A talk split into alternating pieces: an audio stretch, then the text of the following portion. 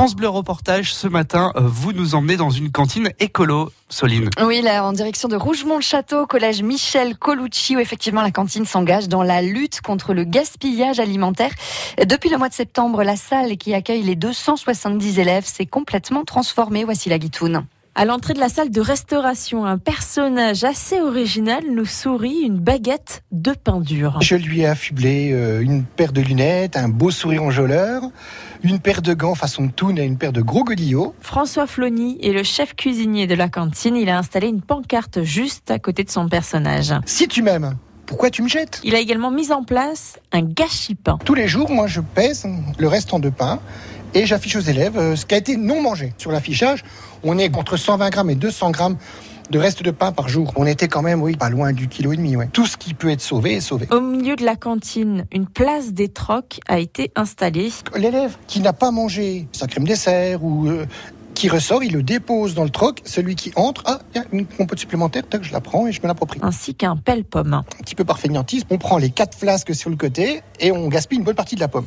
Alors ici, ben, je leur épluche leur pomme. Puis ils repartent avec une pomme déjà épluchée, prédécoupée, prête à manger. Ben, on évite du gaspillage, on évite d'avoir euh, trop de trognons. Ils remangent les pommes surtout. Ça, c'est du boulgour, madame La petite table. Madame, c'est du boulgour, ça Romain, 13 ans, s'installe avec euh, ses copains dans un coin de la cantine. Cet élève de 4e a fait bien attention à ne prendre qu'une seule tranche de pain. Je mange pas beaucoup de pain, mais euh, quand j'en prends, je vais dans la moitié. Euh, peu les yeux plus gros que le ventre.